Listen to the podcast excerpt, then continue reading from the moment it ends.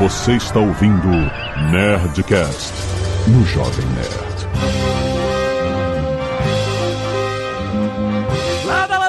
Nerds! Aqui é Alexandre Antônio do Jovem Nerd. A pirataria entrou no Brasil sem a gente nem fazer ideia do que era pirataria. Aqui é o Paulo Silveira e hoje eu tô colecionando meus videogames, dado que no começo eu tinha que jogar tudo emprestado. Olha, eu quero ver se você, você não consegue barrar o Johnny Ken em questão de coleção de videogame velho. Aqui é Roberta Arcoverde e pra mim o nome do jogo vai ser sempre Altered Best. Ah, Power Up! Olha, É. exatamente. Aqui é o Maurício Linhares e meu primeiro videogame foi um Atari Pirata. Você sabia que era pirata? Não sabia. Não, nem ideia. tá vendo? E aqui é o Mário Solto, deve soltinho, e eu quase comprei um Polystation achando que era um Playstation. Olha! Bom, bom. Muito bem, nerds! Estamos aqui em mais um Nerd Tech com a Lura, dessa vez para falar da alvorada dos videogames no Brasil. Este mundo misturado com consoles oficiais, consoles piratas, só que não eram consoles piratas, eram consoles piratas, entre aspas, oficiais. O que que era um Phantom System? O que que era um Dynavision? Um Polystation? Estavam todos lá com a ausência dos mercados tradicionais de videogame no Brasil? Algo mais aconteceu. e vamos relembrar juntos essa época muito louca que vivemos e não volta mais.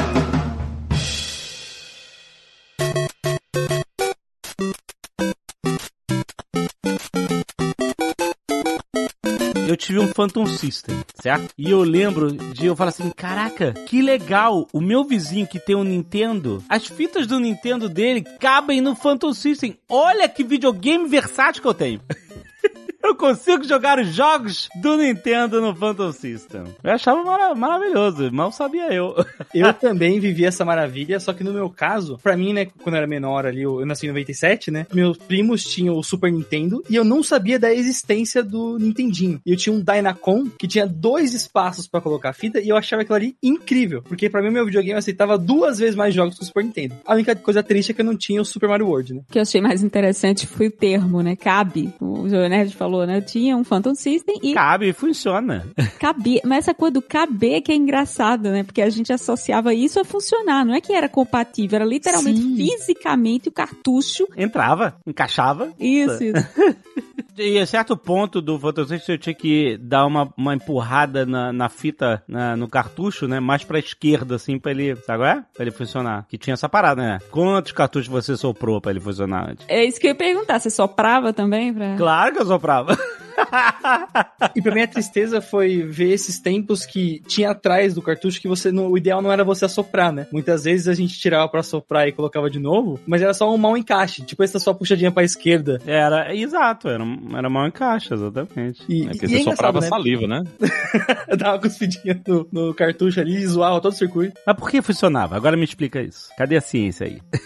Então, é essa. Na primeira vez que você colocou, tava meio mal encaixado. Então, quando você assoprava e botava de novo, você botava com mais firmeza na mão. exato. Exato, né? É, é isso aí. O assoprar E tem- um cacuete. Funcionava, né? É o placebo com efeito real. A mesma coisa de você pegar o- os videogames de disco e você mudar a pose, botar eles em ângulo, né? O fim da carreira do PlayStation era quando ele tava de cabeça pra baixo. Sim, É, que era. Você ia levantando ele, né? Você ia levantando, levantando, levantando, até que chegava uma hora e agora não dá mais. Agora você bota ele de cabeça pra baixo. Se você levantar, né? Se alguém aí ainda tiver um PlayStation ou, ou um aparelho de CD que dê pra você olhar dentro, tem a luzinha, né? O laser que passa no CD e ele anda numa linhazinha, né? E nessa linhazinha tem uma borrachinha que ela puxa ou empurra, né? Ela vai puxando ou empurrando. E normalmente o problema disso aí era só trocar essa borrachinha. Aí você tá lá jogando, né, na locadora, o cara não tem a menor ideia do que tá acontecendo. E se ele levar pra consertar, o cara vai, vai pedir um absurdo pra trocar a borrachinha. O cara fazia o quê? Ia virando a posição, aí a, a gravidade ajudava a borrachinha a conseguir empurrar Olha ou puxar aí. mais. Era pura magia negra, né? Não tinha Não- ninguém entendia o que estava acontecendo. A gente fazia porque fazia. Isso que você falou da borrachinha é, é curioso, né? Porque eu lembro quando eu era pequeno, eu tinha um, um, um Dynacon 4, que tinha nessa pegada de ter os, os dois slots, né? Mas pra mim, assim, pelo menos até onde eu conhecia, na região ali onde eu morava, não tinha alguém que arrumava videogame. Era um negócio meio. Você tinha o videogame e não tinha, sei lá, a-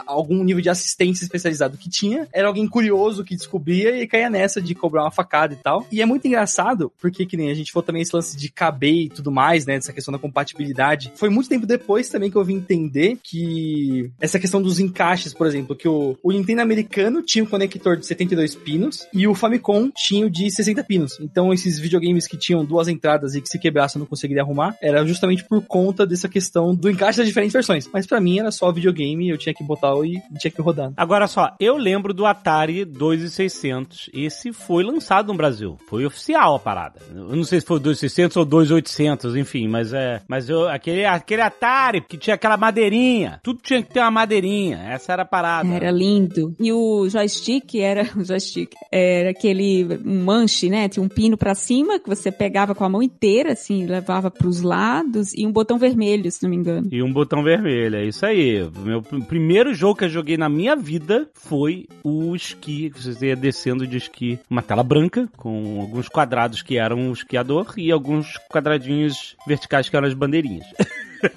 Eu lembro do Atari 2600, ele era um videogame oficial mesmo. Mas depois, o próximo videogame que eu tive foi um Phantom System, que era esse Nintendo genérico da Gradiente. E aí que eu quero entender, ele era um clone do NES, Nintendo Entertainment System, é isso aí. Total. É, eu também quero entender como. Tipo assim, a Nintendo não tinha mercado no Brasil, não tinha representação no Brasil. E aí a Gradiente chegou e falou assim: foda-se, eu vou fazer.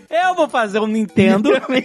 Foda-se vocês. E aí e, e, as- os cartuchos, as fitas, tudo, vai tudo funcionar no meu console genérico. Era, foi, é isso mesmo que aconteceu? É tão trivial A gente assim era fechado, né? O, o mercado, o mercado brasileiro de informática nessa época tinha um, a gente tava na época de reserva de mercado ainda, né? Sim. Isso aconteceu com o Atari, né? O, o meu Atari era um, um Atari pirata, era o Dactar. Dactar, Dactar. malandro. Olha aí. O nome original era Dactari. Dactari!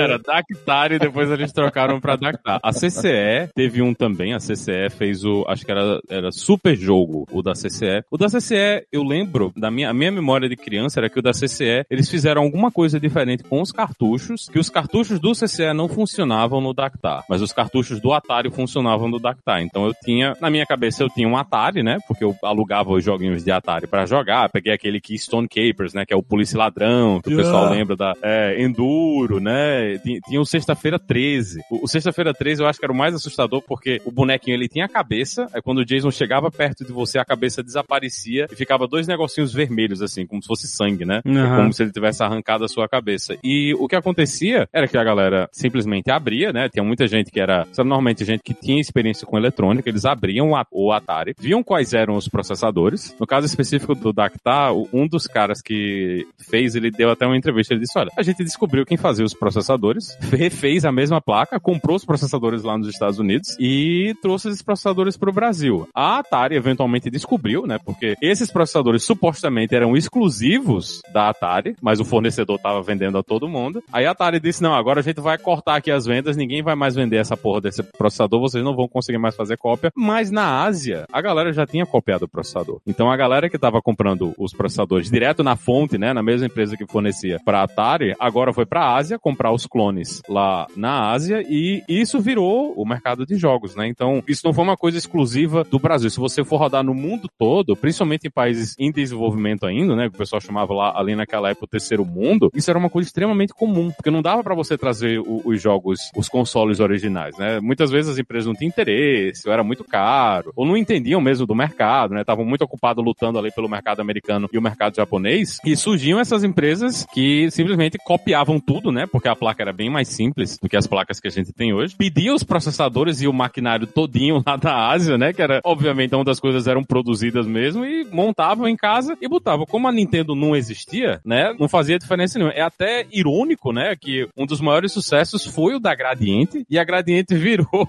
a representante da Nintendo no Brasil, depois com a Playtronic, né? Então os caras, eles Começaram na pirataria e depois, não, agora a gente tá aqui realmente vendendo o produto da Nintendo no Brasil. O meu, o meu Super Nintendo, inclusive, era da Playtronic. Caraca. Então tá, parênteses, sabe quem começou na pirataria, assim? Quem? CD Projekt Red. Olha só. Foi? O nome CD Projekt Red porque os caras vendiam DVD, CD pirata de jogo. Caraca. É, né? Olha só. É isso aí, cara. E os caras foram se transformando com o tempo. que massa. Os piratas viraram a corporação. Tem uma parada mais cyberpunk que isso? E nessa saga de pirataria e das empresas chegando, né? Se você for pegar na timeline ali, né? O tempo que demorou pra Nintendo chegar no Brasil, junto com a Gradiente, a Estrela e, e fazer ali a, a Playtronic, acabou sendo até um pouco tarde, porque nessa brincadeira a Tectoy já tava bombando com o Master System e pegando alguns dados aqui que me, me falha a memória exatamente do portal que eu peguei, mas tipo, em coisa de 94 já tinha 75% do mercado nacional ali, sabe? Tipo, o Phantom System ele pegou muita gente, mas quando foi nessa virada ali dos anos 90, o, o Master System pegou todo mundo e quem não gostava de ter um joguinho na memória ali na Tectoy. Eu tinha o Master System, era sensacional. Olha aí. E essa coisa do caber a fita é muito engraçada, porque eu tinha, o Master System, se não me engano, era 8 bits ou já era 16? Não lembro. Mas aí logo em seguida, depois do Master System, depois 8 bits. O Super Nintendo e o Mega Drive são 16. Pronto, então foi isso. Foi a subida de 8 para 16. Quando, uns 3 anos depois, 4 anos depois, a gente. Eu, eu ganhei um Mega Drive. E aí eu fiquei com aquela coisa de, nossa, mas que bom, né? Legal, videogame novo, mas os cartuchos não cabem, né? São completamente diferentes. E eu tinha vários jogos que eu gostava muito do Master System que eu queria continuar jogando. Vendia-se na época um adaptador cartucho, que você conseguia jogar os jogos do Master System em 8 bits no Mega Drive com esse adaptador, que era um negócio Era muito bom enorme, era um... Quem tinha isso era tipo um rei. É, então, era Caraca, super, super esse, rainha. aí eu, esse aí eu não sabia que tinha, Robert. Achei maravilhoso. Nossa, se eu soubesse disso aí na minha infância, tinha sido muito mais feliz. Cara, pois é, e foi muito legal, que eu não precisei vender os meus cartuchos, né? Eu não, não precisava mais do Master System, podia vender o console e ficar com os cartuchos, ficar com os jogos, que tinha esse adaptadorzão, que dava pra caber o cartucho do Master, que ele era mais fininho e menorzinho, né, quadradinho, dentro do Mega Drive. Eu chamei a Agatha aqui pra gente registrar a reação dela ao Vamos ver a reação nostálgica dela ver aqui, ó. Peraí, dá uma olhada nisso aqui. vídeo não. Não. Ah, Master System! Muito bom. Tocou lá no coração. Vou tocando no coração. Ela viu aqui a imagem do Master System. Qual é a primeira memória que veio Master System? Alex. E qual é a segunda? Peraí, segunda? É, a segunda memória que você, mais comum que vem na sua cabeça quando você pensa em Master System. É... As pistolas Light Laser. Aê, pistola light As laser. pistolas eram muito legais. Caraca, e funcionava mesmo. Você apontava pra TV. Tinha óculos 3D, cara. Era, era muito avançado. Não, e tinha mais. O Master System tinha jogo traduzido também, né? Que isso era uma Tinha. outra pegada que ajudou muito. Que a galera foi craqueando lá as fitas na época e foi fazendo a tradução. E tinha até o jogo da Mônica, né? O, tio- o jogo da Mônica que era um reskin de um outro jogo, né? Era isso. Ele só, Isso, acho ele- que era o- jogo era Acho que era um Boy. Fantasy Star, né? Wonder Boy. Não, A não. onda Não era dela. Phantasy Phantasy Star era oficial, a tradução. Não, gente. O jogo da Mônica era um jogo de plataforma. Mônica e o Castelo do Dragão. Não tem um RPGzinho da Mônica, não? Com skin de Phantasy Star, não. Ah, caraca, olha só, tem um cara no eBay vendendo um Phantom System por 300 dólares. É brasileiro, ele tá vendendo no eBay por 300. E, e certeza que deve ter essa galera colecionador de game que deve querer, porque, pô, é um negócio exclusivo. tá escrito aqui, ó, very rare, ele escreveu em inglês aqui, very rare, Gradiente Phantom System Brazilian Official NES Clone Nintendo. tá aqui no título. Legal. Official NES Clone, né? Official NES Clone. É porque era oficial, cara. Era uma- não era um negócio que um cara fez na garagem. Era uma empresa, uma indústria que estava no mercado vendendo um clone do, do, do Nintendo. É isso. Produzido na Zona Franca de Manaus. Era, era tudo dentro da lei, bicho. Tudo dentro da lei. Não tinha esse negócio. A empresa não existia no Brasil, ninguém liga. Exato, né? Exatamente. Agora, o Master System, que é da SEGA, aí ele já veio, a Tectoy veio representando, né? E aí era oficial, né? Era, e a, e a Tectoy teve por muitos anos a licença da SEGA, né? Eles lançaram o Master System, depois lançaram o Mega Drive, né? O Sega Genesis, que também foi sucesso no Brasil, né? Tinha propaganda e tinha as briguinhas, né? Porque o, a Nintendo era mais família E o Mega Drive, ela mais... Era mais radical. É, radical, adolescente. Altered Best, como a Roberta É, falou. Altered Best. Altered Best, todo mundo chama de Altered Best. Rise from your grave. Era muito bom. É, puta que pa- Nossa, até arrepiou aqui. E eles faziam Yes. propaganda. Ah, o Mortal Kombat no Mega Drive tem sangue. É. Né? Que no Super Nintendo não tinha. No Super Nintendo era- eles trocavam sangue por suor. É. Então eles tinham essa coisa, não, a gente é muito mais radical. E o hardware do Mega Drive era melhor. As músicas, elas eram mais bem definidas, os gráficos eram melhores pra quem fazia, e a, a SEGA teve, terminou não ganhando, né, a Nintendo com- vendeu muito mais Super Nintendo do que Mega Drive, mas a, a SEGA deu muito suporte, né, no fim a gente ainda teve ali o 32X, que era meio como esse negócio que a Roberta falou aí do Master System, né, que ele aumentava a memória e meio que transformava o Mega Drive num, num videogame de 32 bits, né, melhorava um pouco a performance dos jogos e tudo, e foi um sucesso, né, e no Brasil ter essa representação fez uma diferença grande para o acesso de todo mundo, né. É, eu lembro que no Mega Drive foi a primeira vez que eu ouvi voz em videogame, que foi no Joe Montana Football. E aí era uma parada. Ó, toca aí. Welcome to Joe Montana Football. Joe Montana Football. eu, eu acho que era o Joe Montana que narrava. E foi aí que eu virei, vi- comecei a torcer pelos 49ers, porque, enfim, era o Joe Montana, foi minha primeira, meu primeiro contato com a NFL e etc. E, e, pô, marcou pra caraca. Mas era uma parada muito absurda. Você ouvir voz, ouvimos voz no videogame, cara. E eu acho muito doido como o nosso conceito de coisas perfeitas vai mudando com o tempo, né? Porque eu lembro que nessa época tinha no, no Super Nintendo o lendário Alejo jogando. Pra mim, Alejo. consegui. consegui jogar. consegui jogar. Eu falei, cara, pô, é, é perfeito. O, o gráfico não vai ficar melhor que isso. Pra mim É. era o auge assim, que tava pra chegar.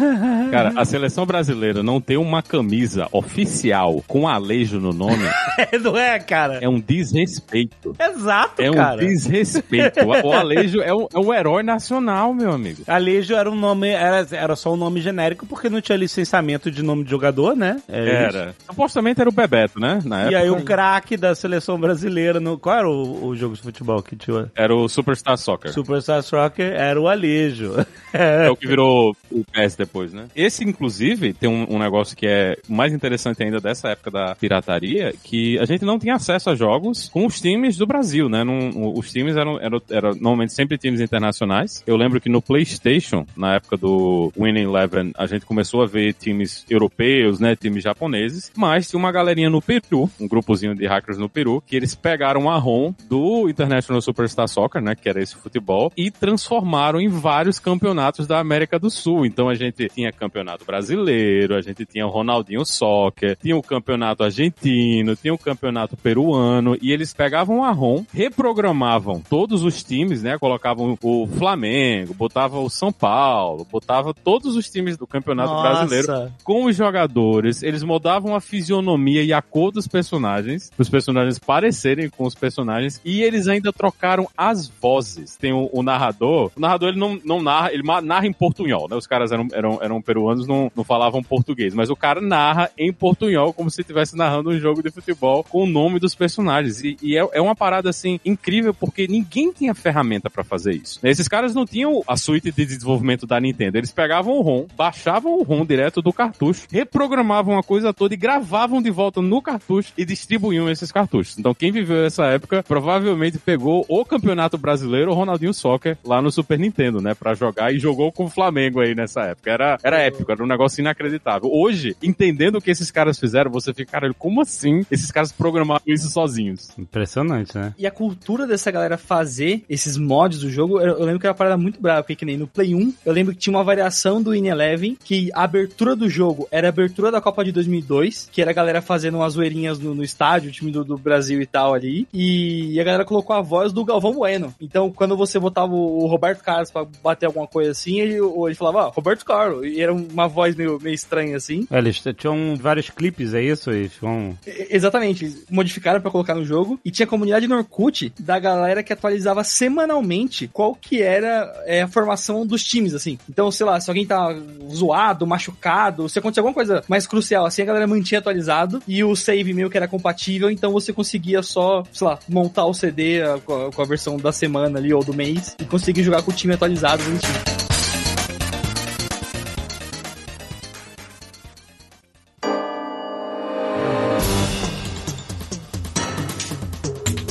Indo pra frente, quando você tá falando de Play 1, aí era uma outra era da pirataria no Brasil, né? Que você tinha o PlayStation de verdade, da Sony, no mercado, e você tinha um universo, ainda deve ter, né? Mas você tinha um universo muito gigantesco de, de CDs piratas, é isso. Tu ia na rua e tava lá, tá todos os jogos, tu desbloqueava o PlayStation, as paradas todas, né? Porque a, a, mesmo com o mercado já mudando, né? Isso, tô falando da década de 2000 já, final da década de 90, né? década de 2000, você tinha ainda um mercado paralelo gigantesco no Brasil, né? É que foi a explosão dos CDs também, né? Eu lembro não só na, em, em PlayStation, mas até para jogos de PC, quando a gente saiu do disquete e entrou no CD, e aí surgiu um, um periférico dos computadores que todo mundo queria ter, que era o gravador de CD, né? O gravador de DVD, que você conseguia instalar no seu computador se você tivesse grana e conseguisse comprar. E aquilo ali abria as portas para você ter tudo que você quisesse se você pegasse um CD emprestado. É verdade, é porque a, a mídia era muito fácil de achar. Se você, se você quisesse piratear e que nem fazer esses mods de, de, de, de cartucho, pô, até você ter, né? Você tem que ter um. Tem que fazer um cartucho, tem que ter um chip, tem que ter as paradas todas. Algum CD não. CD você compra um pino de 50 CDs em qualquer lugar e podia copiar as paradas, né? E tinha o CD, inclusive, regravável, que era mais caro. Eu lembro que eu cheguei a pedir de aniversário, de presente de aniversário, um CD regravável, porque eu sabia Oh. que ele era um pouco mais caro que os outros. E ali era tipo, o universo de possibilidades que aquilo abria era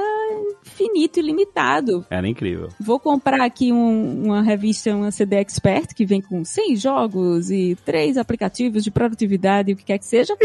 e vou ficar com isso para todo sempre. Vou poder ripar, vou poder, né, emprestar, enfim, vou pegar e, e ter para mim. Não que eu fiz, tá, gente? Não que eu tenha feito. É só falando o tipo de coisa que se poderia fazer naquela Se época. você baixava ali o Nero, né? Aí a possibilidade só acontecia, né?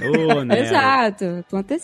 Podia acontecer, né? E não era só pra console, né? Era pra jogo de PC também, que eu não, não tinha PlayStation, na verdade. O meu primeiro console de CD, acho que foi muito depois, eu já adulta, já trabalhando, que eu comprei um, um Xbox. Mas eu jogava muito jogo no PC. E na época que estourou os jogos de PC com CD, inclusive muitos que vinham um pacotinho, assim, eu lembro que eu tinha um jogo do Arquivo X, que eram sete CDs. Putz, Guila, cara, maneiro esse jogo. Também nunca cheguei no final, era muito CD.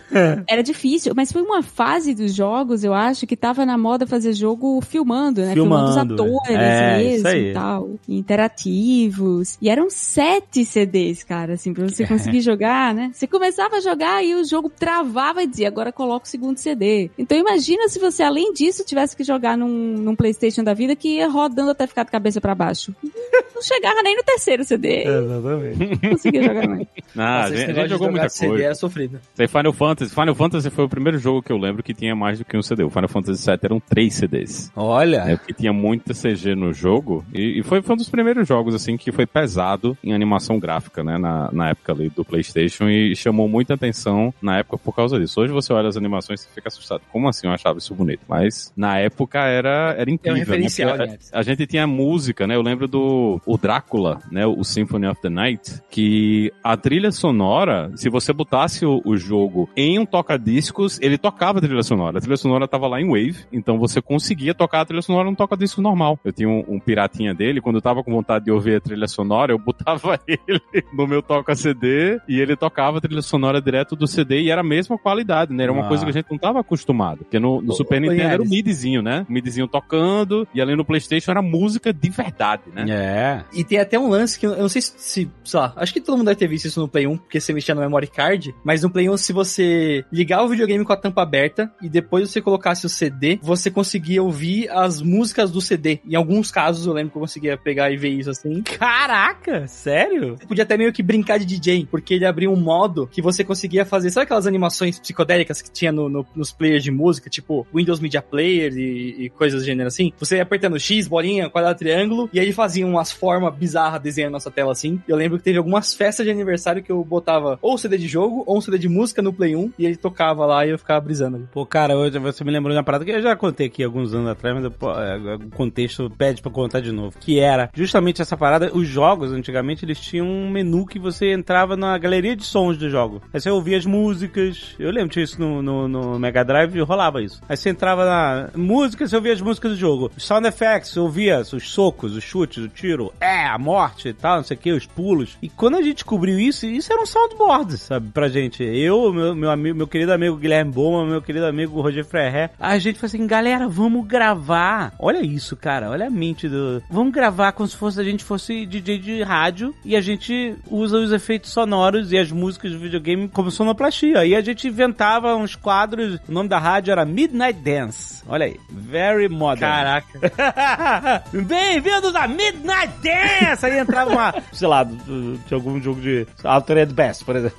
Welcome to your doom. E aí a gente fazia reportagens, e aí eu ouvia tiroteio. Ah, meu Deus, tá um tiroteio. Aí eu via, tá, tá, tá, tá, tá. Eu usava o sound effects do Mega Drive, e aí a gente gravava isso numa fita cassete, mano. Que a gente botava pra gravar e ficava com os microfones perto e tal, e tocando com a TV perto do gravador e etc. Aí eu guardei essa fita por muitos anos, como tudo na minha vida de foda, eu perdi.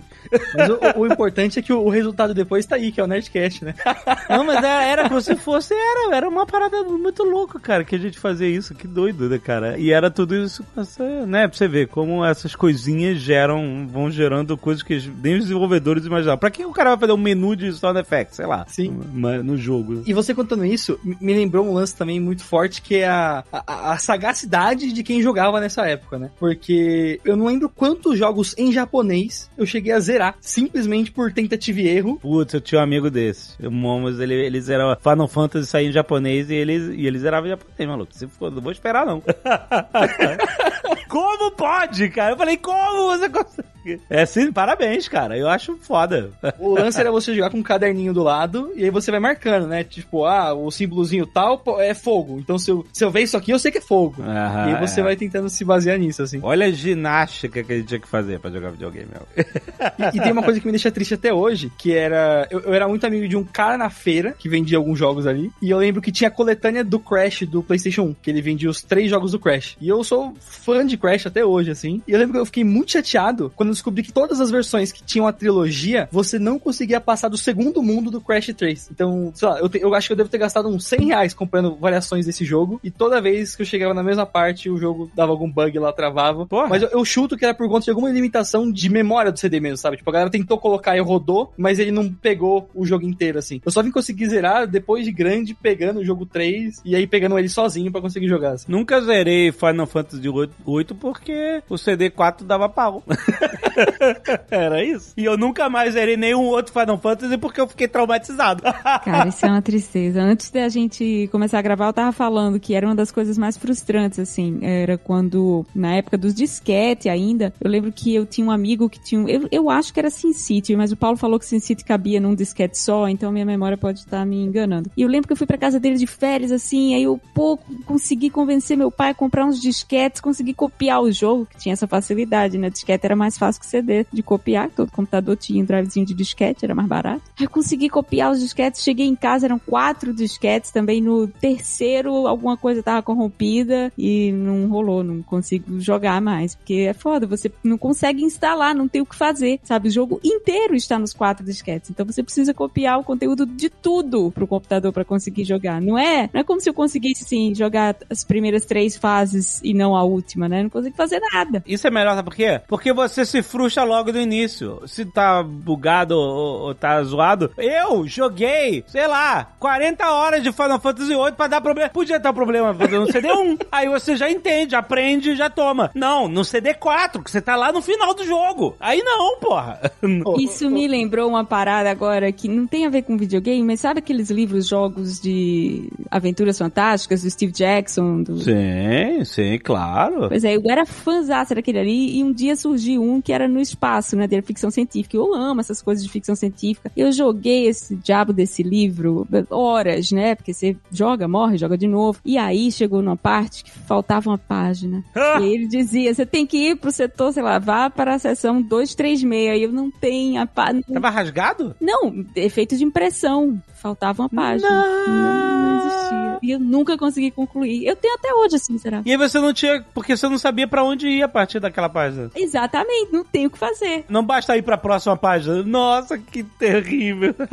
Isso aí é é equivalente a estar jogando um jogo de, de RPG. Tipo, um que eu sofri muito com isso foi o Final Fantasy Tactics. E aí você entra numa daquelas fases que tem várias fases em sequência, e aí você esquece de fazer dois saves. Um antes de entrar e um depois. E aí você descobre que você não tem nível suficiente pra entrar, e aí você só É. fica no limbo. É isso aí. E aí, ou você começa o jogo de novo, ou você entra e chora. É isso aí. Rise from your grave.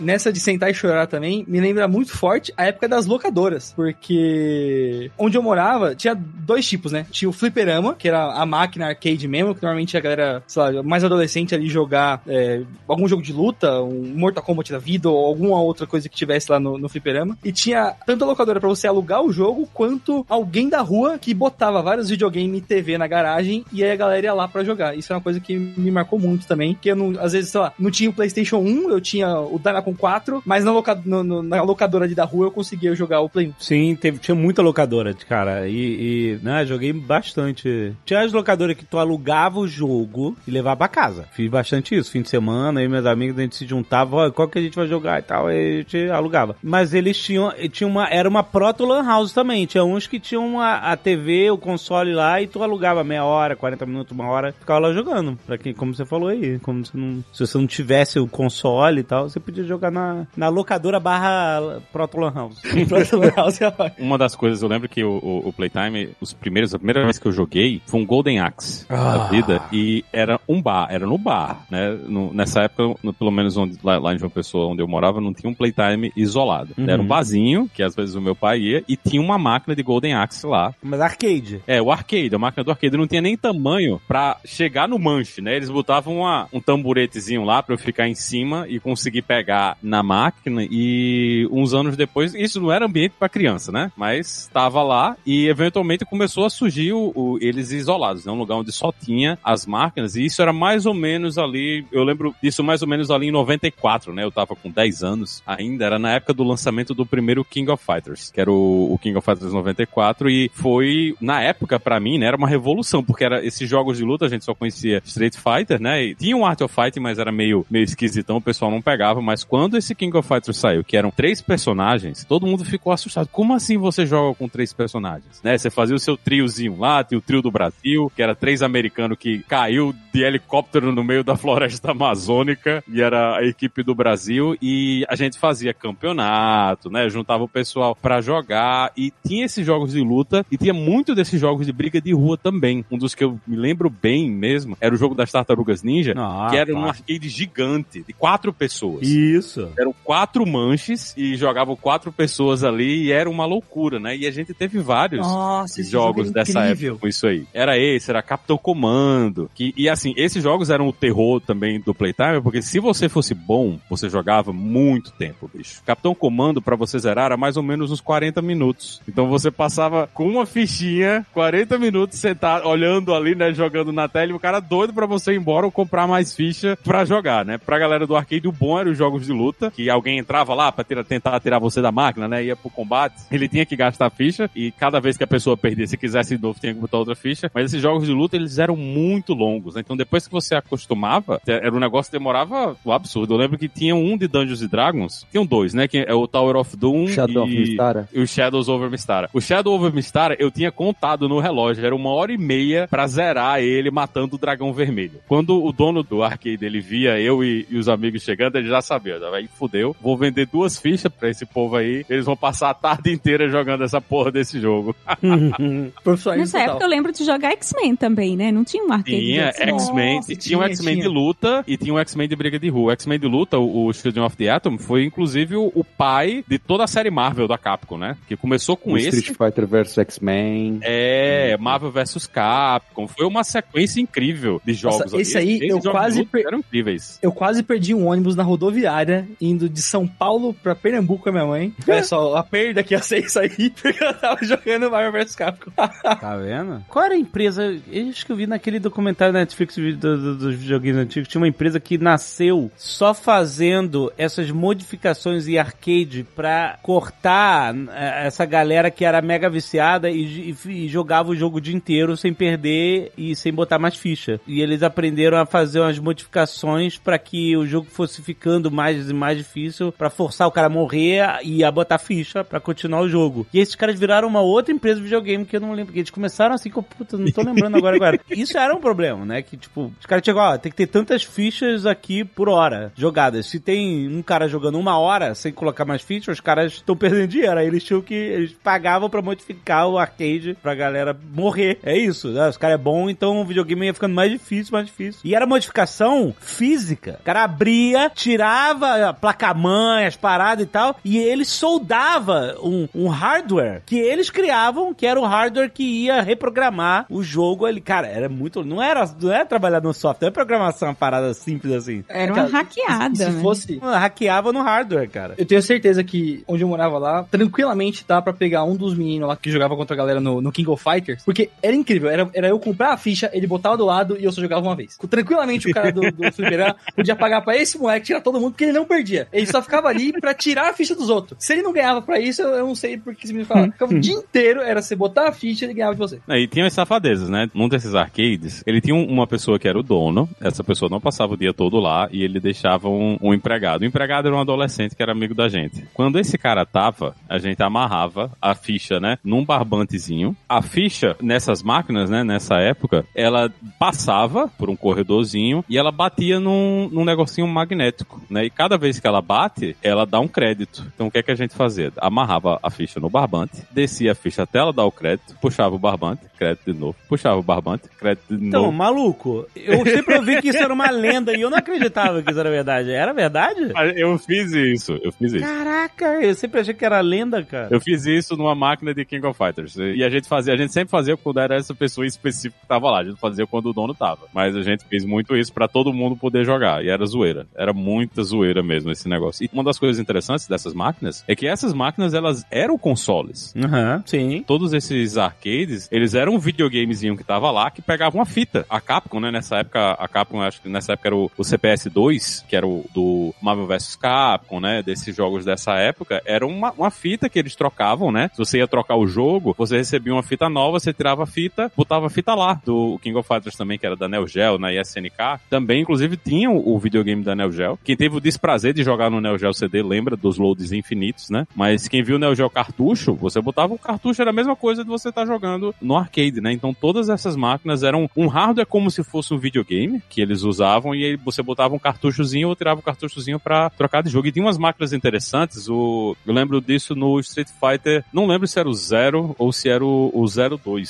que ela tinha um buraquinho que ela dava um cartão pra você quando você terminava o jogo. Então se você conseguisse zerar o jogo, você matou o, o chefão do final daquele personagem, ela tinha um conjuntinho de cartões lá e ela imprimia, ela não imprimia, ela botava esse cartãozinho pra fora e eu tinha uma coleção desses cartãozinhos de Street Fighter e todo mundo era louco, mas a gente só jogava, sempre antes de jogar, a gente chegava no dono e perguntava, fulano, botaram mais cartão? Né? Porque se não tinha botado cartão, não valia a pena você jogar, né? Que você ia terminar o jogo, você não ia receber. Mas a gente jogava já pra pegar esses cartãozinhos do jogo. Caraca, que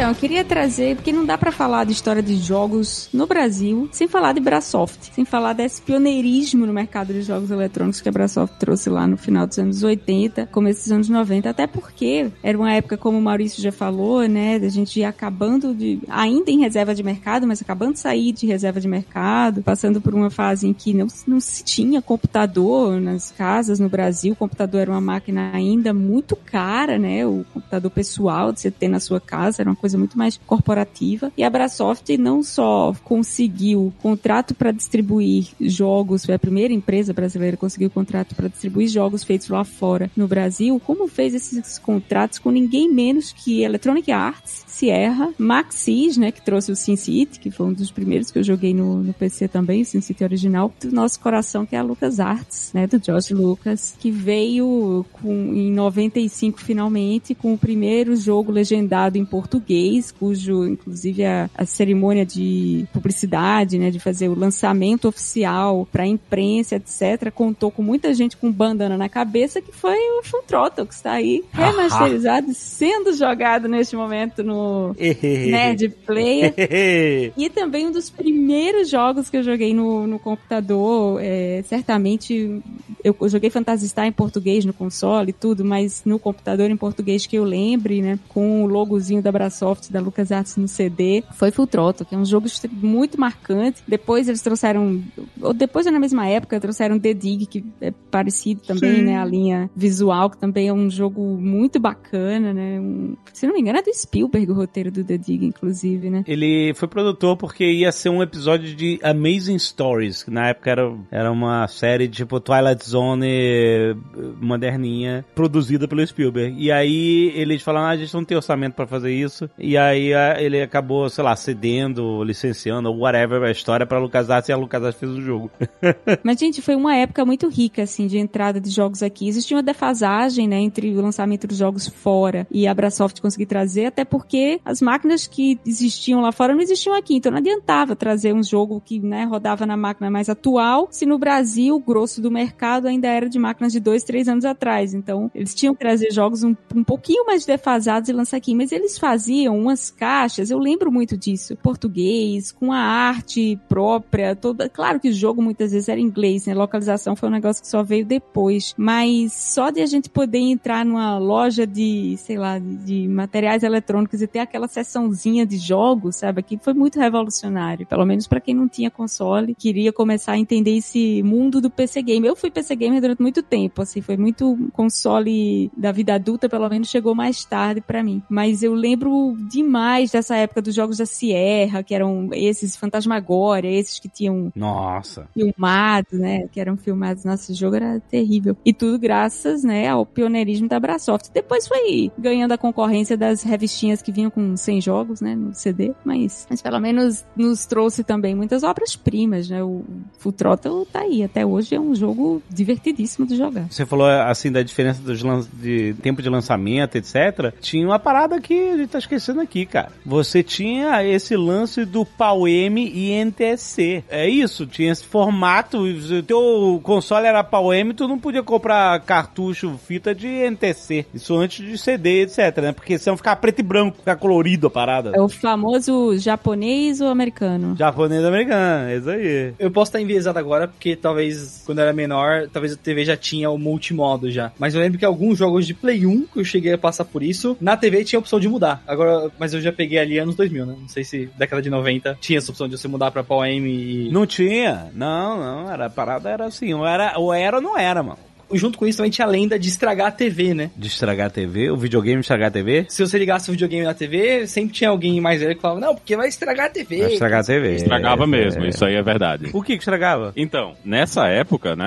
a gente, hoje não existe mais, a gente tem os sources, né, no, na televisão, as fontes de dados. Mas na época não tinha esse negócio de canal de vídeo na televisão. Então o que é que a gente fazia? A gente botava um conversor, um bypass ali, que ele entrava na entrada de antena da televisão e você tinha uma chavezinha que você virava para um lado e pro outro para ver se ia pra antena ou se ia pro videogame. Caraca, Sim. o Atari tinha isso mesmo. Era É, e essas chaves eram uma bosta. Então, quando você usava uma chave dessas e não vinha direto o, o, o coaxial da antena pra televisão, dava interferência dentro da chave mesmo, né? Que essas chaves que era tudo pirata, era tudo feito de todo jeito. Então, realmente, ele diminuía a qualidade do sinal de antena. Não era que estragava a televisão, era porque essas chaves eram uma merda, né? Era um negócio mal feito e dava interferência e afetava como você conseguia usar o, o, o canal. Um tempo depois a gente teve o canal de vídeo, né, nas televisões, as televisões que tinham aquela entradazinha de vídeo, então você apertava um botãozinho e ela ia pro canal de vídeo e você não precisava mais fazer isso, mas isso é bem depois, né? Além no início dos videogames, a gente usava esse chaveador de antena, né, e conectava as coisas ali no cabo coaxial. Trabalhoso.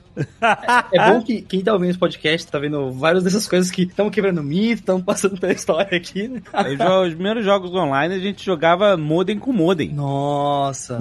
É. Isso era para dar. Eu, eu e Carlos Volta jogamos Rebellion, jogo de estratégia de Star Wars. Eu lembro um domingo que começamos na hora do almoço, tipo meio-dia. A gente conectou o modem. Tipo, eu ligava pro telefone da casa dele pelo jogo. Eu botava o telefone dele dentro do menu do jogo de conexão e tal. Aí ele discava, conectava lá junto e eles faziam lá um handshaking lá de protocolos. E aí a gente tava jogando junto, um contra o outro. E a gente jogou por 12 horas seguidas. Eu, te- eu lembro até hoje que eu terminei de jogar, estava passando Marília Gabriela. No domingo, né? Que era um pulso só. No domingo, meia-noite, quando acaba o programa do Silvio Santos, é, entrava Maria Gabriela entrevistando alguém. Era um podcast, né? Na verdade, é, que ela tinha. Né? Cara, era, era tortuoso, era é, jogar assim, modem com modem. Eu joguei Doom e Duck Nukem por modem. Modem com modem, né? Duke Nukem, puta, clássico. Rise from your grave. Eu quero saber o que, que é isso que tem na pauta que tá escrito Zelda Peter Pan. Ah, isso aqui foi eu que coloquei. É porque na, na locadora que tinha lá perto de casa, tinha o, o, o Zelda do Nintendinho pra jogar lá, né? Só que aí a gente viu um personagem verde que parecia um duende e tinha uma fadinha, a gente chamava de Peter Pan.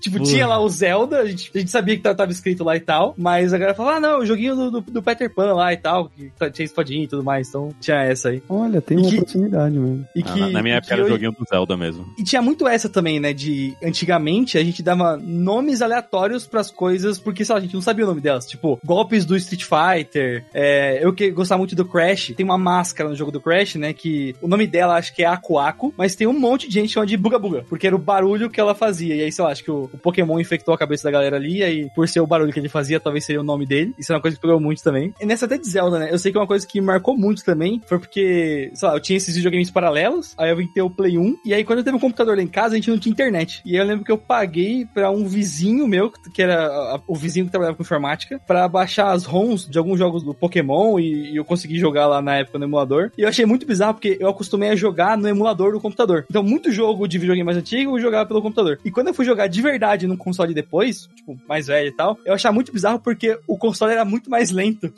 eu acostumei a jogar com aquele o, o lance do emulador, né, de, de rodar o jogo um pouquinho mais rápido. E aí eu jogava no console e ficava, meu Deus do céu, que coisa lenta e difícil de, de viver. Assim. Mas isso do Zelda e Peter Pan eu achei engraçado porque Zelda, na verdade, é mais fácil de pronunciar do que Peter Pan, né? Porque a, Exato. a, a piada do Altered Beast é justamente até hoje eu não, não consigo falar Altered Beast, porque é uma infância inteira falando errado. É que nem. Altered Best. É Ah, é, é que nem. Qual era o jogo? Eu jogava no computador, vocês falaram do Doom, né? Eu jogava de um, um jogo que precede o Doom da id Software, que é o Commander King, mas na época a gente chamava de Commander Ken. Commander quem? É, quem? Porque ninguém sabia, né? A gente, pô, criança, do jeito que tá escrito, a gente lia. É claro. Mas é- era eu o nome de todo mundo, né? Você ia chamar o nome dos personagens principais, Zangief, né? Zangief. Ryu, Ken, Honda. Peraí, não é Ryu? É Rio é Rio, não é? Não sei como é que é a pronúncia, não é. Ryu não a pronúncia? Eu acho que é Ryu a pronúncia, não? Americana, né? Eu acho que é Rio. É, mas é, não sei, no- do, do jeito que eles falam, né? Mas a gente não falava os nomes, né? Era Tetetrug, né? Tá bom, Guile, Guile, né? Guile, Guile também. Cada um com seu nomezinho que ficou marcado. E tinha uma coisa que a pirataria era tão grande que jogos assim que não apareceram muito foram coisas que ficaram marcadas no Brasil, né? Eu, acho que um maiores exemplos é o Top Gear. É que o, o pessoal, toda vez que o, o- a galera do Videogames Live iam pro Brasil, todo mundo ficava pedindo Top Gear, e os caras, o que porra é Top Gear? né? O que, o que é isso? De, on- de onde surgiu isso? Porque Top Gear não foi um sucesso na época do Super Nintendo, né? Era um jogo que tava lá, as pessoas jogavam, mas no Brasil, toda locadora tinha Top Gear pra você jogar. Né? Top Gear 1, 2 e 3, né? O 3000, que era Top Gear no futuro distante, que os carros eles Nossa. recarregavam andando na rua, né? Ele tinha um, você recarregava o combustível do carro, tipo esses carros elétricos que o povo tá falando no futuro aí, já tinha lá no Top Gear 3000 e os caras do, acho que foi numa das últimas turnês que o- a galera do Videogames Live veio no Brasil, o Talarico fez um arranjo pra a música de abertura da primeira pista, né, de Top Gear, pra deixar os brasileiros felizes, né? E ele ficou, por ninguém nem sabia que jogo era esse, ninguém nunca jogou isso, mas já que os brasileiros estão pedindo tanto pra gente fazer, eles fizeram um arranjo pra musiquinha do Top Gear pra deixar os brasileiros felizes, né?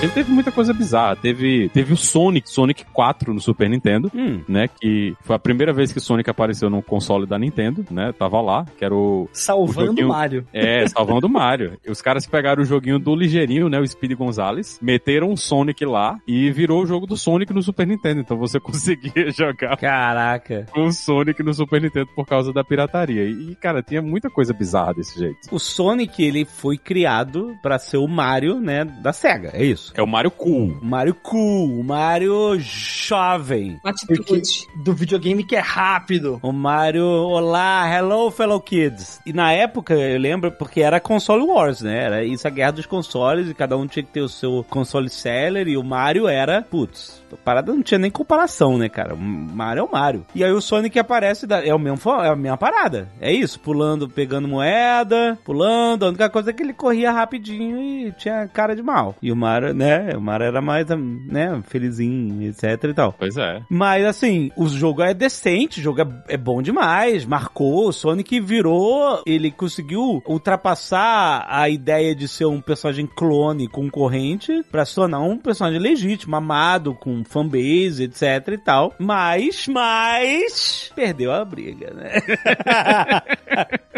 A SEGA não aguentou, né? Era. é, exato. A concorrência, no fim, a, a Nintendo também não aguentou, né? A Nintendo largou a concorrência. A Nintendo era, tava nessa onda de concorrer no mesmo nível, né? E console, de geração e tudo. Até que chegou no Wii e eles disseram, ó, não dá mais, né? A gente vai ter que mudar completamente o, o jeito que a gente trabalha com jogos. E eles simplesmente se retiraram do mercado de jogos do jeito que o mercado de jogos era, né? Deixou a Microsoft e a, e a Sony sozinhas se matando ali dentro do mercado e foram pro lado deles que terminou sendo um sucesso grande pra eles, né? Eu Acho Mas- que foi, foi o caminho Mas, ó, mais, mas, mas eles mais, tiveram. mais fácil. Eles tiveram a faca e o queijo na mão, né? Porque existiu, né, o, o Nintendo PlayStation lá, e tinha todo aquele lance do PlayStation no começo, ser uma parceria da Nintendo com a Sony, e aí eles chegaram a fazer um módulo que fazia você conseguir carregar um CD ali e tudo mais, mas aí eu acho que no, no último minuto, assim, numa, numa CS da vida, eles anunciaram a parceria com outra empresa, e aí a Sony só ficou meio a ver navios, assim, e aí a galera pegou toda a grana que já tinha sido investida no projeto e pegou, e que era a divisão da Sony Entertainment, né? E puxou pra fazer o Play 1. A, a Nintendo teve a faca e o queijo na mão pra ter o, o PlayStation com eles. Mas o Mario teve uma sobrevida comparado com o Sonic também muito por causa de Mario Kart, né? Que foi sucesso. Tem essa também. O Sonic não, Não, mas- teve um mas- Sonic Kart equivalente. E todo jogo É. do Mario, é, é- assim, eu não conheço jogo do Mario que é ruim. Todo jogo do Mario sempre é jogão, né? Também tem essa. Sempre. Os jogos de Sonic não são ruins também, não. O ruim do Sonic é o filme.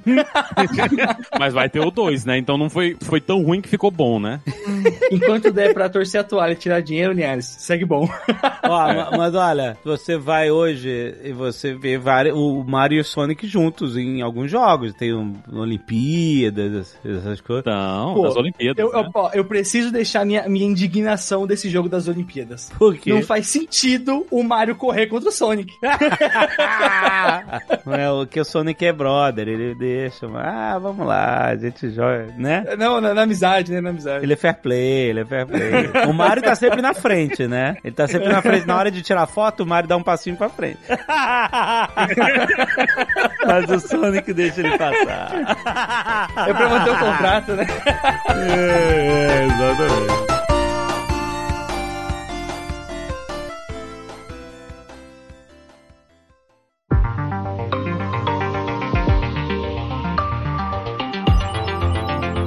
Paulo, com essa nostalgia toda, meu Deus, que nostalgia. Vamos ensinar as pessoas a fazerem hacks de hardware em arcades?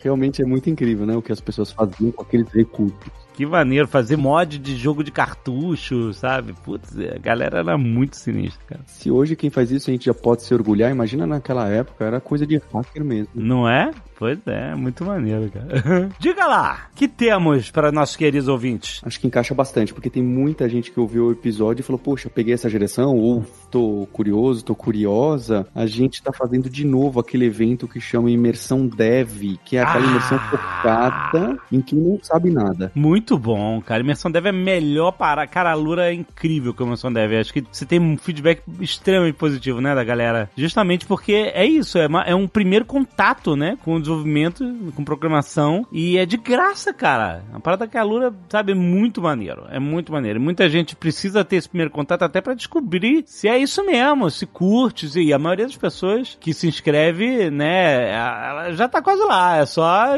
experimentar, botar o pé na água pra entender que é isso mesmo, né? Exato, são 10 dias de programação usando JavaScript, sem você precisar instalar nada. Caraca. Vai ser bem visual. Tem alguns joguinhos que a gente cria também, obviamente básico. É dia 7 a 18 de março, então inscreva-se já, tá saindo esse podcast. Uhum. Inscreva-se já para pegar as 10 aulas, você vai ver como que a gente trabalha. Eu sou um dos instrutores, a gente faz em grupo, tem Discord, tem desafios, dá para você montar seu próprio certificado, seu portfólio, tá muito legal. É sempre realmente um evento muito grande na comunidade. O pessoal marca o Jovem Nerd, marca o Azagal, marca todo mundo fazendo coisas customizadas, é muito interessante. Muito maneiro, muito maneiro. E é de graça, né, Paulo? Exatamente, tá lá em imersal.dev. Só entrar nessa URL e deixar seu e-mail lá para receber os passos. Tem live, tem conversa sobre carreira, tá muito bem estruturado. A gente, né, nesses últimos dois anos desenhou muito bem, foi melhorando esse evento. Decidiu fazer duas vezes esse ano. Gente, é um puto evento, vale a pena, gente. Valoriza isso, que normalmente as pessoas valorizam só quando nós estamos pagando isso, né? E esse de graça, mas, cara, valoriza porque isso, assim, é feito com enorme carinho, com enorme profissionalismo da Lura. E é a porta de entrada, muitas vezes é a porta de entrada, muita gente sabe esse negócio de gatekeeping, né? Tipo assim, ah, só galera que sabe X é que pode entrar aqui e tal, não sei o que. Não, a Lura não tem nada disso, cara. Todo mundo é bem-vindo. Quem não tem nenhuma noção de programação e quem acha que, pô, eu quero entender, às vezes, às vezes nem é a parada que você quer fazer, mas você quer entender. Participa. Participa porque isso vai abrir horizontes. Eles são muito bons, são muito competentes. É uma puta imersão. Vale a pena. Tem link aí no post. Não perca. Você tem que se inscrever. Só isso. É só isso. É só clicar no link e se inscrever, né? E Alexandre, dois disclaimers. O primeiro que ninguém aprende a programar em 10 dias. Esses 10 dias é um primeiro mergulho mesmo. Sim. Levam anos pra gente se tornar um profissional em código, tá bem? Acho que isso é uma realidade. Uhum. Não é difícil, não é algo super complicado a programação para as primeiras carreiras. Mas tem que ter consistência, né? Tem que estar lá. Exato. E uma última dica, ó, você usou até o termo primeiro contato, queria lembrar que tem um podcast muito legal, né, que chama Primeiro Contato, que fizeram é uma série sobre como que os computadores e os games chegaram, especialmente o hardware, chegou no Brasil, essa reserva do mercado. Inclusive, é, o Linhares, a Roberta ouviram bastante esse podcast já há bastante tempo, né? Então fica também a recomendação. Ah, excelente. Tem link aí no post, gente. Vai lá. E, ó, quem quiser, tem o Phantom System à venda aí no eBay. Ai, eu acho que não vale pra matar a saudade, mas ó, existe, tá lá, rare, very rare.